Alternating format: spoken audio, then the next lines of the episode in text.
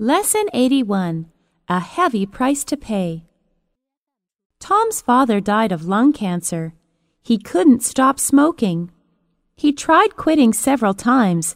However, whenever he saw someone smoking, he couldn't resist lighting up. In the end, he gave up trying. It was no use stopping one day and starting again the next. He enjoyed smoking too much. He certainly paid a heavy price, though.